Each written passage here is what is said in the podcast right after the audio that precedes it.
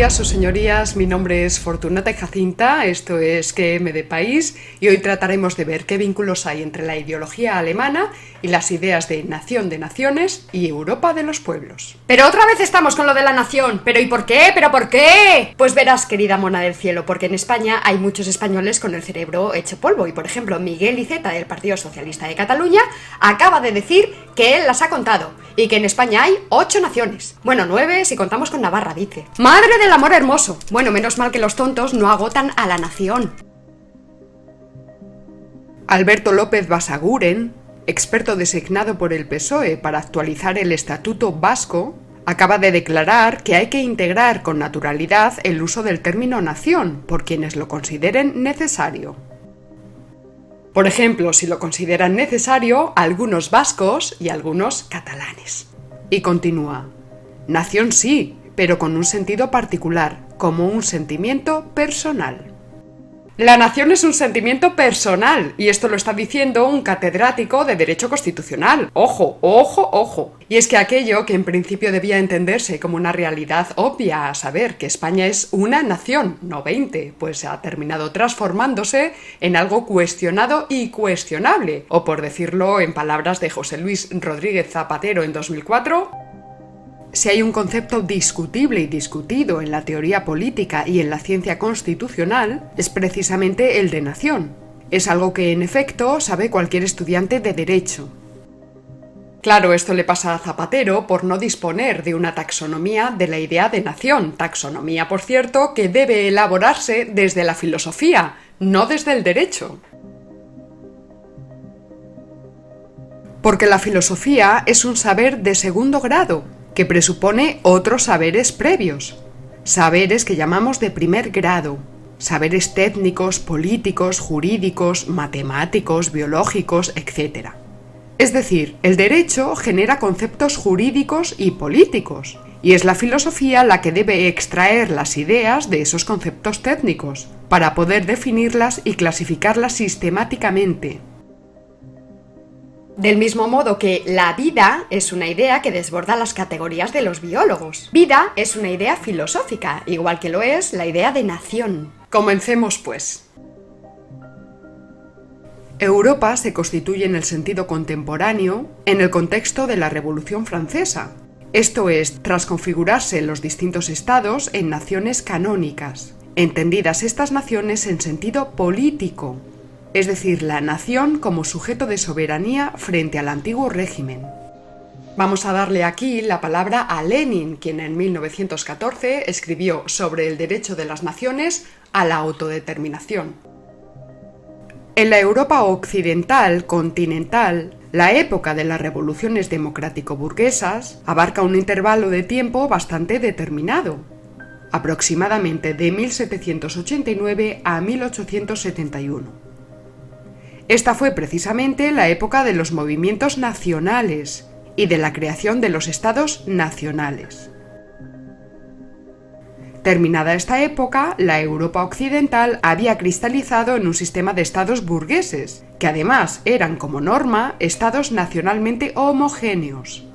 Por eso, buscar ahora el derecho a la autodeterminación. En los programas de los socialistas de la Europa occidental significa no comprender el ABC del marxismo. Fíjense, sin embargo, que Europa ahora mismo está sufriendo un peligroso proceso de balcanización hacia la Europa de los pueblos, aunque son pocos los que se atreven a hablar de ello y pareciera que tal amenaza afecta únicamente a España pero no. En Italia, Alemania, Reino Unido, Bélgica y España, pero también en zonas alejadas como Brasil, estos movimientos separatistas han surgido en el seno de las regiones más ricas y desarrolladas, buscando desvincularse por motivos principalmente económicos de las naciones canónicas a las que históricamente pertenecen. Estos nacionalismos fraccionarios surgieron en España a finales del siglo XIX de la mano de ciertas élites políticas y económicas locales. Y solo recientemente se han convertido en fenómenos populares, gracias a la propaganda, al fundamentalismo democrático y a una circunstancia especialísima. Los separatismos y las corrupciones ideológicas de las que se nutren se han incrustado en el tuétano de nuestras instituciones públicas. Es decir, están operando activamente desde los propios órganos del Estado. Es algo que pretende perpetuar 40 años más de monarquía, de imposición y de negación de derechos a nuestro pueblo. Esto es lo que es. No participaremos en esta farsa. Monarquía, campora. Gora, Euskal Herria askatuta. Gora, Euskal Errepublika. Consecuencia, pues que el proceso de descuartizamiento de España está actualmente amparado por nuestros propios gobiernos, cada uno de los que está sentado en el Parlamento, ninguno es irresponsable y por buena parte de la ciudadanía. Les recuerdo que en el capítulo 33, que es España, parte segunda, expusimos sucintamente la taxonomía de la idea de nación, elaborada por el filósofo español Gustavo Bueno. De ese programa extraje un fragmento de nueve minutos titulado Usos prácticos del término nación, que les invito a consultar a propósito del capítulo de hoy. Dejaré los enlaces en la caja de descripción de YouTube. Pues bien, lo que vamos a hacer en este programa es desarrollar con un poquito más de precisión esta idea de nación. Para ello echaremos mano de algunos materiales que aparecen en los medios y en las redes sociales, por ejemplo, testimonios de periodistas, políticos, tuiteros, y los usaremos como punto de partida para nuestro análisis crítico. Es decir, los confrontaremos dialécticamente desde las coordenadas del materialismo filosófico. Por cuestiones de fluidez, sin embargo, tampoco podré exponer en este programa la taxonomía de la idea de nación con el rigor que se merece, pero sí subiré el texto completo a la página web. Es decir, ustedes podrán consultar en este enlace tanto el guion escrito de este programa como la taxonomía completa de la idea de nación. Y ahora sí, empezamos. Veamos en primer lugar este vídeo del año 2018, publicado por Frank Cuesta, ya saben ustedes, el presentador del programa Frank de la Jungla. Extenista profesional, veterinario y herpetólogo, es decir, especialista en víboras, como hay alguna por ahí, también alguno. Pues bien, vamos a comprobar en primer lugar cómo se puede defender a la nación sin necesidad de retórica académica. En segundo lugar, vamos a comprobar el absurdo al que se puede llegar por no reconocer lo obvio, a saber que España es una nación, lo que demuestra hasta qué punto hay muchos españoles, como decíamos al principio, pues que gracias a la ideología tienen el cerebro hecho polvo, hecho cisco, machacao, triturado, hecho papilla. Eh, no sé, eh, por eso digo viva España, porque soy español. Yo entiendo que España es mi cultura, España eh, son los ríos, las montañas, las ciudades, la gente, los bares, eh, no sé, la historia. Eso es España. Los políticos pasan y España quedará. El rey pasará y España quedará. Somos españoles, somos los españoles, pero no podéis entender eso. Entonces, si decir viva España, eh, desde España te dicen que eres esto, que eres lo otro, ¿por qué no os vais del territorio español? Cogeros la maleta e iros si es tan puta mierda. Pero a mí España me ha dado cultura, me ha dado una historia, me ha dado unos valores. Perdonad por lo de gilipollas. Debéis de ser muy inteligentes y yo muy tonto. Pero viva España. Está hablando de la patria, señores, porque la patria no es una cosa de Franco. Se está refiriendo a los componentes personales e impersonales de la capa basal del Estado, el territorio, sus riquezas y la población. También habla de España como historia, incluido el imperio, sin juzgarla. Y de España como cultura, la hispanidad, lo que de común compartimos con las naciones hispanoamericanas, pero también lo que de común tenemos todos los españoles al margen de los particularismos de cada región. El refranero y los dichos populares, quien con niños se acuesta, mojado se levanta. La zarzuela, la copla, la guitarra española, las canciones y los juegos infantiles. En la calle 24. Los juegos de cartas de la sobremesa con la baraja española. Las celebraciones religiosas, queridos míos, al margen de que uno sea creyente o no. Las procesiones de Semana Santa. El Camino de Santiago. El Día de Reyes, que estoy de Papá Noel hasta la coronilla, hasta la coronilla. alguno de estos les encantaría poner una bomba a lo mejor en la Catedral de Sevilla. Pero luego ven los documentales de la 2 y se enardecen cuando ven las costumbres religiosas, por ejemplo, de Tailandia. Entonces sacan ahí a sus muertos una vez al año y les ponen ropa y cigarrillos para que fumen y cascos para que escuchen música y florecitas en el pelo y entonces se vuelven locos porque no es católico. Continúa Frank Cuesta. Los políticos pasan y España quedará. El rey pasará y España quedará. Se está refiriendo a la capa conjuntiva del Estado, compuesta por las estructuras sociales, las instituciones, los partidos políticos, la policía, etc. Muchos pueden cuestionar lo que dice sobre el rey, porque a día de hoy la corona es una de las pocas figuras institucionales aglutinadoras de la unidad y de la identidad de España. Y no en vano está siendo sistemáticamente atacada y silenciada desde distintos frentes, precisamente porque cumple esa función excepcional.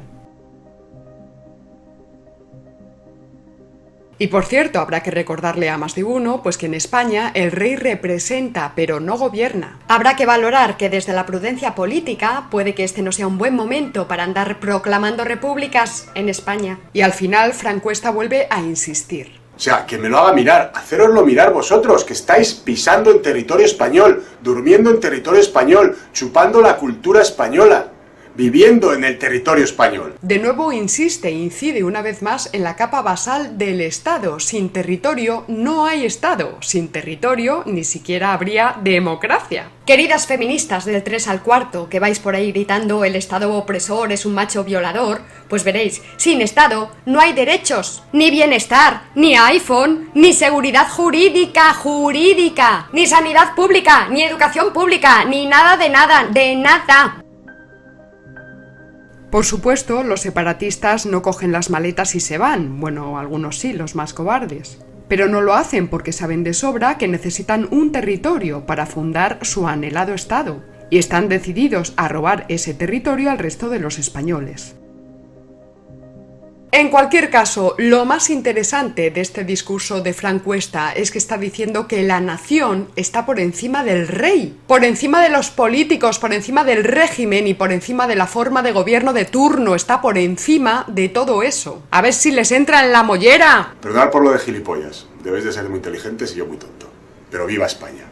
España, igual que Francia, Polonia o Bolivia, son algo previo a si son estados centralizados o descentralizados, monárquicos o republicanos. Y así lo explicaba don Miguel de Unamuno.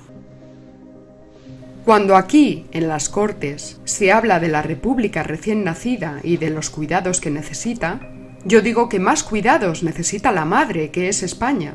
Que si al fin muere la República, España puede parir otra, y si muere España, no hay república posible.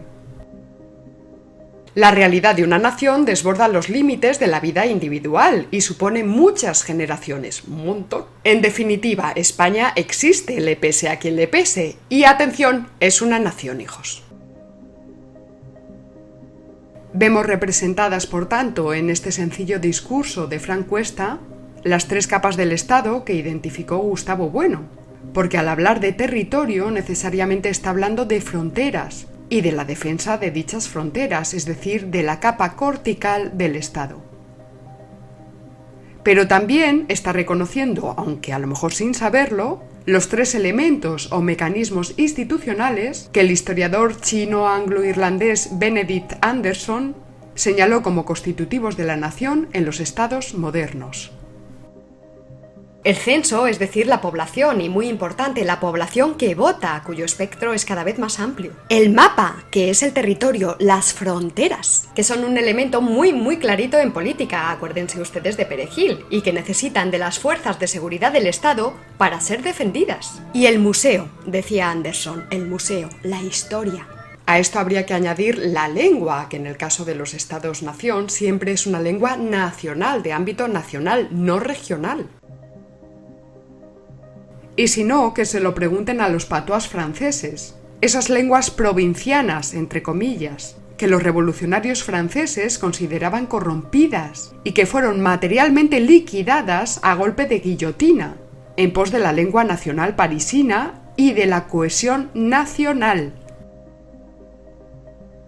Esta medida, por cierto, nunca fue adoptada en España y a la vista está el resultado. Por cierto, a lo mejor hay que recordar aquí que el español no era una lengua nacional, sino que era la lengua del imperio. Del mismo modo que el inglés tiene el auge que tiene hoy día no por el número de angloparlantes, inferior al de hispanohablantes, sino porque el inglés es la lengua del imperio realmente existente, los Estados Unidos de Norteamérica.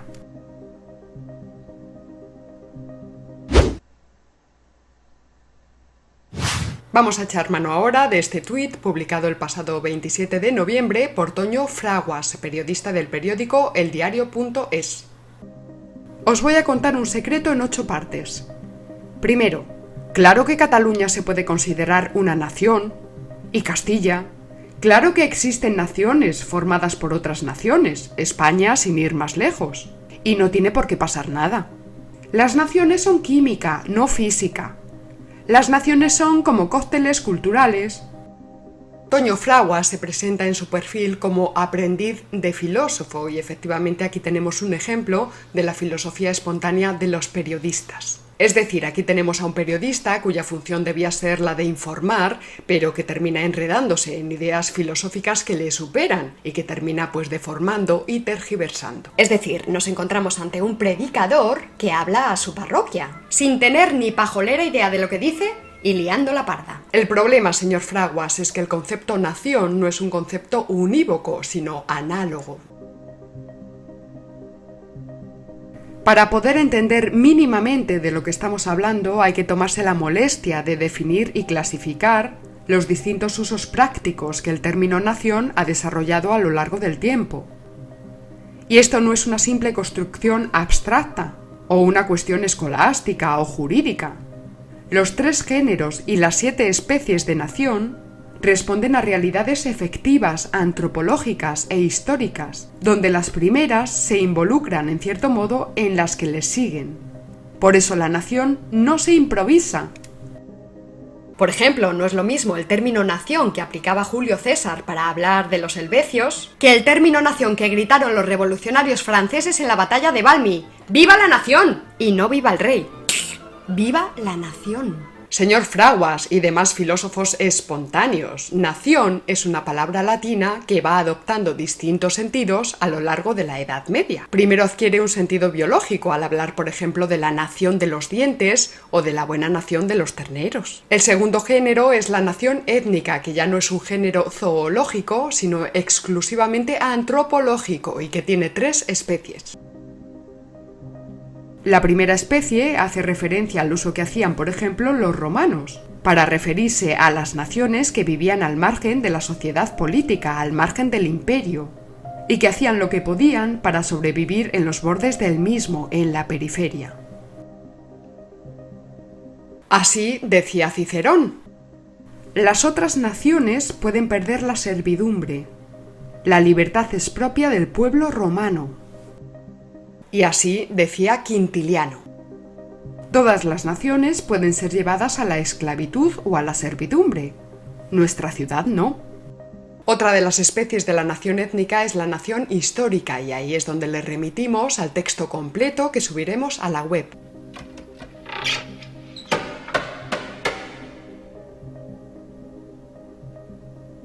Esta acepción de nación histórica es la que Cervantes pone en boca del bachiller Carrasco, cuando le dice a Don Quijote que es honor y espejo de la nación española.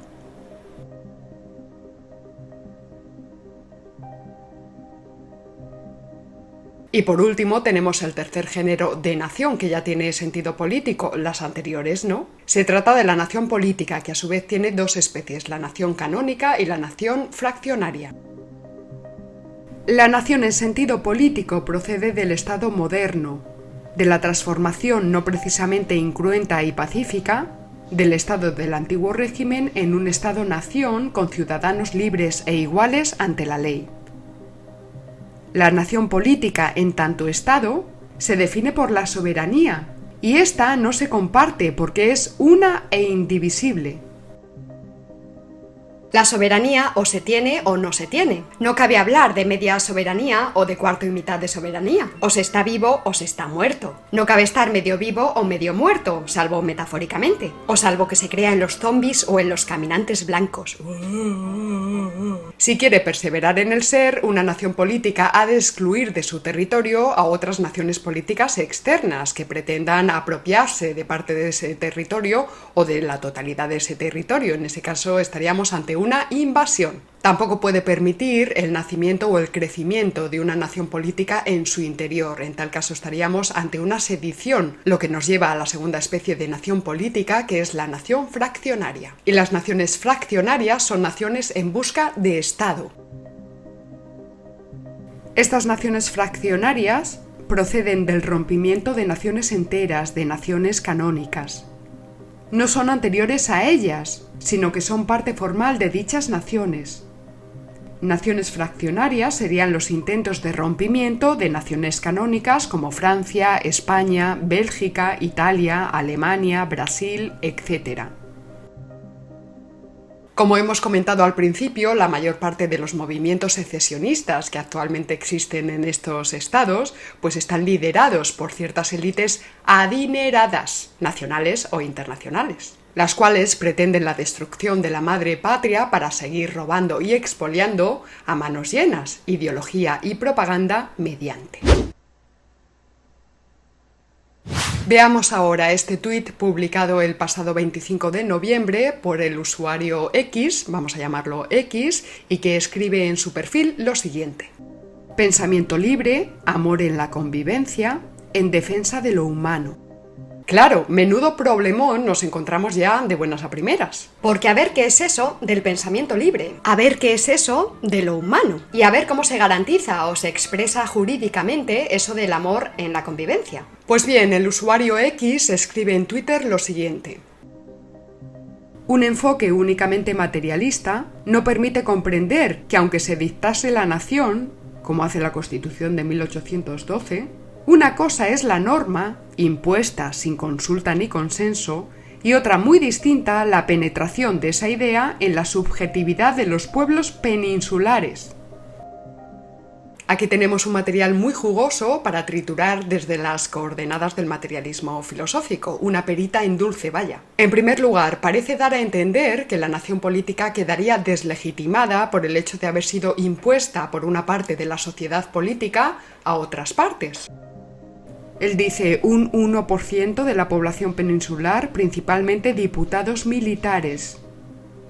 Y porque tal imposición habría desatendido las costumbres asamblearias y la tradición de autogobierno de los pueblos peninsulares.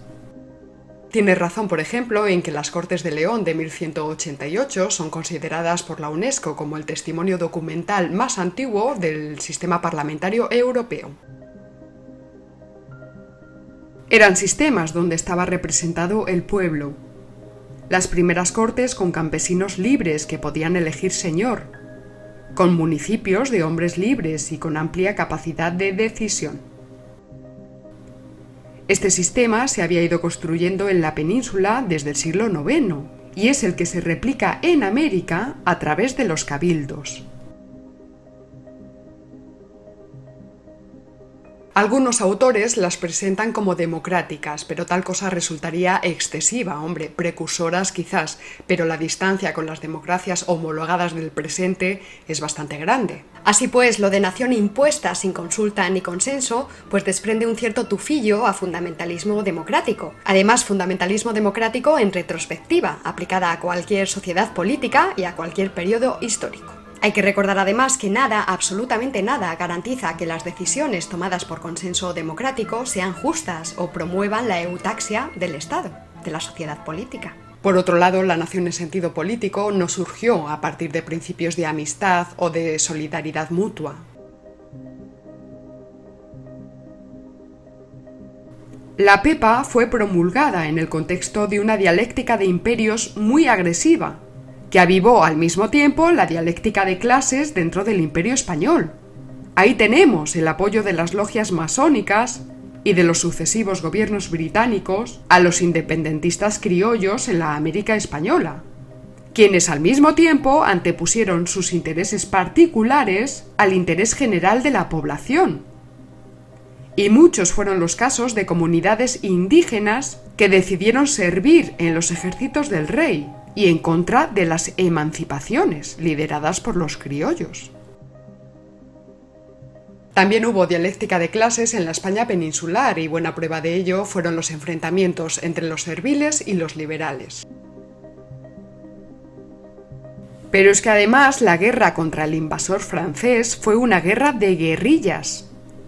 Un movimiento en el que grandes masas populares lucharon para recuperar la soberanía que el rey español había regalado cobardemente a Napoleón.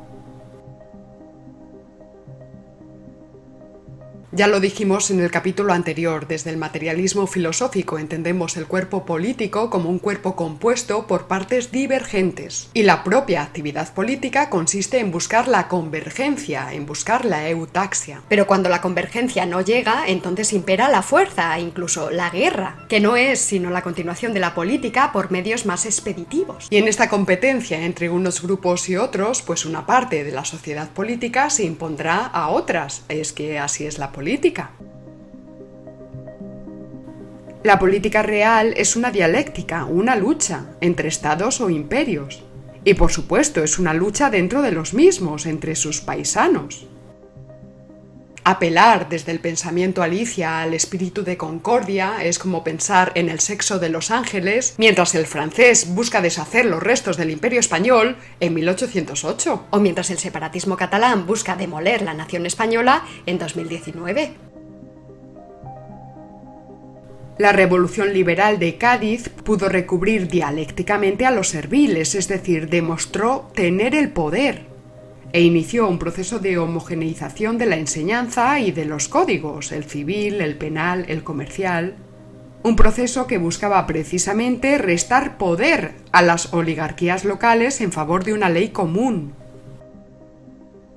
estas oligarquías, por cierto, son las mismas que a lo largo del siglo XIX y hasta nuestros días, pues persiguen recuperar los privilegios que la nación política neutralizó. Y aquí nos topamos con una de las grandes confusiones de nuestros atribulados días. Los derechos históricos no existen. Existen los derechos de los ciudadanos de nuestro presente en marcha, que son sancionados y protegidos por los estados. Los derechos no están escritos en las estrellas ni en el corazón de los hombres. Y ya lo hemos dicho más veces, el derecho que tengan los movimientos separatistas pues será la fuerza que demuestren en la resistencia o en la negociación.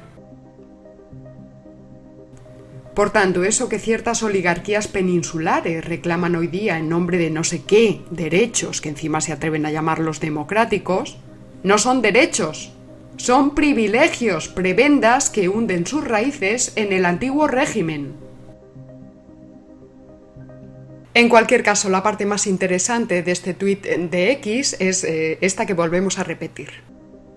La penetración de esa idea, la idea de nación, en la subjetividad de los pueblos peninsulares fue un efecto impuesto por la violencia física sobre la conciencia intersubjetiva del pueblo.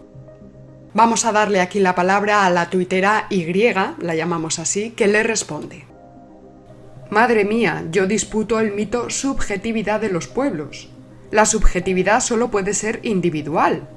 Hilando fino, no existen subjetividades o identidades colectivas, como no existen mentes colmena, Bien, recordemos lo que dijimos en el capítulo anterior y es que la soberanía nacional de la que habla la Constitución de Cádiz solo es posible porque había una nación preexistente a nivel sociológico que es sobre la que se estructura el elemento político. Por otro lado, la idea de conciencia subjetiva es un producto de lo que Marx y Engels llamaron ideología alemana y aquí empieza lo divertido. Muchos se preguntan cómo es posible que persista en la mente de los catalanistas la reivindicación de una nación étnica o histórica, cuando ni la genética ni la historia justifican tal cosa en modo alguno. Pues bien, la respuesta se encuentra en la ideología, ideología entendida en el sentido que le dio Marx, entendida como, como deformación de la realidad o como conciencia falsa. Los izquierdistas españoles no han asumido la cuestión nacional tal y como la plantearon los camaradas Lenin y Stalin. porque tal y como hemos señalado al principio, buscar ahora el derecho de autodeterminación en los programas de los socialistas de Europa Occidental significa no comprender el ABC del marxismo.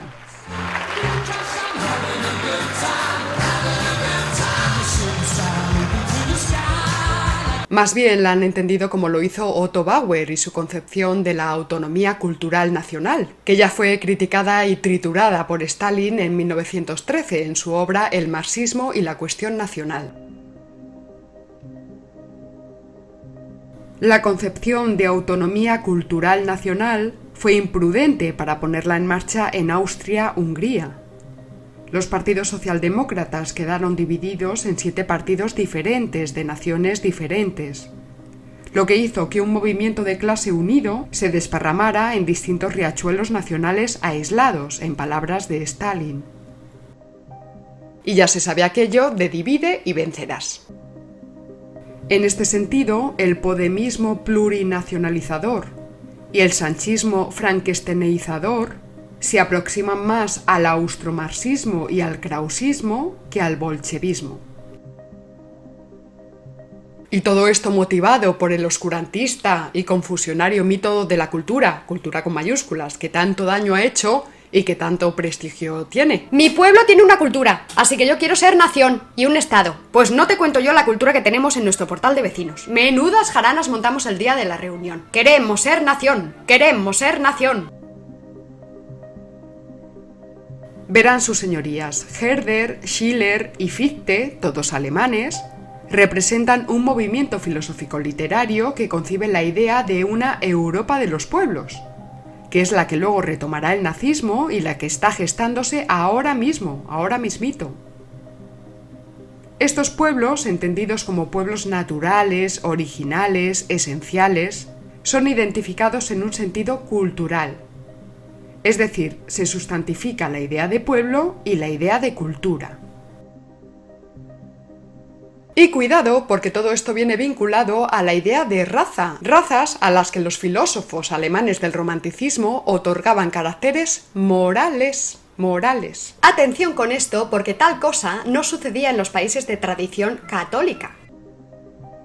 Pero no termina aquí el asunto, porque Herder postula una acción política para esta idea de cultur. Es decir, entiende la cultura como un elemento político. A cada cultura le corresponde un Estado. Fruto del romanticismo alemán es asimismo la idea desarrollada por Schlegel, según la cual el criterio de interpretación de la realidad se encuentra en el sentimiento, no en el entendimiento ni en la razón dado que el pensamiento racional nos desvía de nuestra esencia. Se postula, por tanto, un irracionalismo, un retorno al caos original, buscar en la Edad Media lo que nos hace auténticos. Estas ideas están en la base de los movimientos separatistas en Europa y son particularmente visibles en España, que parece que somos la nación avanzadilla en este proceso de balcanización de Europa, la Europa de los pueblos, pues España la primera. Esto es debido a esa tendencia germanófila hispanófoba inserta de lleno en gran parte de las élites propias y ajenas. Veamos aquí lo que demanda, por ejemplo, el actual alcalde de León. Díez, el alcalde de León, clama que el leonés no se siente castellano e insiste en el autogobierno. Los leoneses nos sentimos leoneses y no castellanos, al igual que los castellanos no se sienten leoneses. Individualismo subjetivista inserto de lleno en la filosofía de tradición alemana desde Lutero y que apela al sentimiento y no a la razón, y mucho menos a la razón nacional. Hay un olvido completo de la nación. Continúa el alcalde socialista denunciando que hay una negación del sentimiento leonés y del derecho a la autoafirmación como región y como reino histórico. Y aquí tenemos ese retorno a los pueblos esenciales que la ideología alemana sitúa en la Edad Media. Habla en nombre del pueblo leonés, entendido como uno solo y todo igual. Y habla de derechos históricos en nombre del reino de León, Si Cataluña logra postularse como una cultura, cultura, cultur, apelando al famoso hecho diferencial, olvidando lo que de común tenemos todos los españoles, entonces Cataluña, según esta ideología de tradición alemana, no podría tener comunidad con el resto de los españoles, y quedaría justificada su configuración como un Estado separado de España. Por cierto, poco le importan a los catalanistas los sentimientos antiseparatistas de millones de catalanes, qué curioso. Pero sigamos, porque desde hace unos años un fantasma se cierne sobre España, el fantasma de la nación de naciones que dijo Zapatero. Pero por lo que llevamos visto, este sintagma o bien es contradictorio o bien es redundante. Es contradictorio porque si por nación entendemos nación política y por naciones entendemos naciones políticas, entonces por pura lógica no cabe hablar de nación política de naciones políticas. Igual que no cabe hablar de soberanía de soberanías, de país de países o de estado de estados. En los Estados Unidos de Norteamérica la nación es una e indivisible. La soberanía es una e indivisible. Estados Unidos es un solo país, una sola nación, no 50, porque lo que allí llaman estados no funcionan como sujetos de soberanía, sino que se parecen más bien a nuestras comunidades autónomas. Decir nación política de naciones políticas es hablar de una clase lógica vacía, es hacer ruido con la boca o hacer garabatos con un bolígrafo. Con la boca o con el bolígrafo es muy fácil decir mm, círculo de círculos o dodecaedro de dodecaedros, dodecaedro de dode... Ni siquiera así, hijo. Inténtalo, inténtalo tú, a ver si puedes, ¿eh? Son expresiones posibles gramaticalmente, pero imposibles en el espacio político o en el espacio geométrico. Dodecaedro de dodecaedros. Solo cabe en todo caso que se lleve a cabo la construcción de una confederación de estados. Pero eso ya no sería un estado, sino una alianza comercial o, si se da el caso, una alianza militar de un conjunto de estados frente a otros estados. Lo que ya nos situaría en la dialéctica de estados. Y ahora vamos a demostrar que visto desde otro lado, el sintagma nación de naciones es una expresión redundante. Si por nación entendemos nación política y por naciones entendemos naciones étnicas, entonces el sintagma nación de naciones es redundante porque no hay una sola nación política que albergue en su seno a una única nación étnica. Es imposible. Todas las naciones políticas son la resultante de la refundición de diversas naciones étnicas. Decía Renan. Ya no hay francos, galos, normandos o bretones todos se han refundido en la nación francesa. Tal vez inspirándose en San Pablo cuando decía en Gálatas 3:28, ya no hay judíos ni gentiles, ni esclavos ni libres, ni hombres ni mujeres, porque todos formamos parte del cuerpo de Cristo. Así que viva España, sí señor, vascos y catalanes, gallegos y asturianos, murcianos y marcianos, todos españoles. Y del mismo modo que no es posible una nación política con una sola etnia, tampoco es posible un Estado con una sola cultura. Por eso el Estado es multicultural de suyo. En el caso de que Cataluña se separase de España y se estableciese como nación fraccionaria, entonces Cataluña también sería una nación de naciones, y también sería plurinacional, en el sentido de que sería una nación política con diversas naciones étnicas en su seno, que podrían reclamar el derecho a la autodeterminación. Y con todo, tampoco sería exacto decir que Cataluña ha conseguido la independencia, porque ni Cataluña, ni Vascongadas, ni ninguna otra de las regiones españolas han sido nunca colonias. El imperio español, en tanto imperio generador, replicaba la metrópolis en las provincias, que no eran colonias, y por tanto no se daba la asimetría propia del imperialismo depredador, que creaba un abismo entre la metrópolis y las colonias. Y además Cataluña siempre estuvo en la metrópolis y no en ultramar, de hecho, Cataluña nunca fue conquistada por el Imperio español, siempre fue parte del mismo, era parte del reino de Aragón, que se unió al reino de Castilla. Bien curioso es, por cierto, que el catalanismo despegara justo en 1898, con el desastre y el fin del imperio. ¡Qué curioso! Y es que las ratas huyen cuando se hunde el barco, como cobardes. Menuda fecha trágica para los industriales catalanes y sus intereses de ultramar. ¿Verdad que sí, pobrecitos? Si es que mira que te lo tengo dicho, que tenemos que preparar un capitulillo o dos o una saga para explicar el origen del nacionalismo catalán, que es un tema muy bonito y requete entretenido. Por cierto, vamos a ver lo que Evo Morales le respondió el otro día a un periodista de la TV3, la televisión de los separatistas. Si en Bolivia una región uh, quisiera votar en, en referéndum, por ejemplo, su independencia, ¿usted como presidente lo permitiría? Independencia, jamás. Independencia es de división.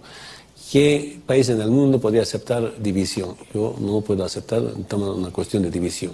Total, que reivindicar lo de la nación étnica para Cataluña pues no haría más que destapar todo el racismo que se esconde detrás de esta ideología desde hace décadas y que está escrito en los textos de los ideólogos del catalanismo.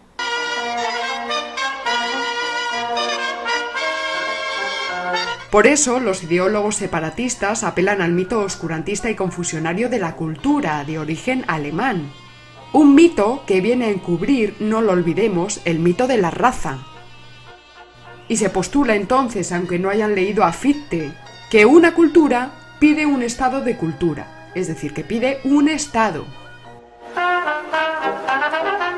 Y este mito de la cultura, mito de la cultura con C mayúscula, pues está bien inserto en nuestra izquierda nini, ya sabemos, ni izquierda ni española. Y por eso se solidarizan con los separatistas, porque consideran a España como una prisión de naciones. Y aún así sigue sin quedar claro si con prisión de naciones se refieren a naciones políticas o a naciones étnicas. Total, señores, que más imperio y menos cultura. Cultura hipostasiada. Uy, más imperio, dice, te van a llamar imperialista, autoritaria, nacionalsocialista, fascista, franquista y expoliadora, es verdad, y genocida. ¡Uy! ¡Viva España! ¡Y viva la Inquisición también! ¡Hala! ¡Que viva la Inquisición! ¡Viva, viva! Di que sí ahí tocando los pinreles a diestro y siniestro. El descubrimiento y la conquista de América. La circunnavegación de Magallanes Elcano. Di que sí, hombre de la monarquía hispánica. El imperio generador y la reconquista contra el fanatismo musulmán. A ver si nos enteramos, ¿eh? Menos naciones fraccionarias y más España.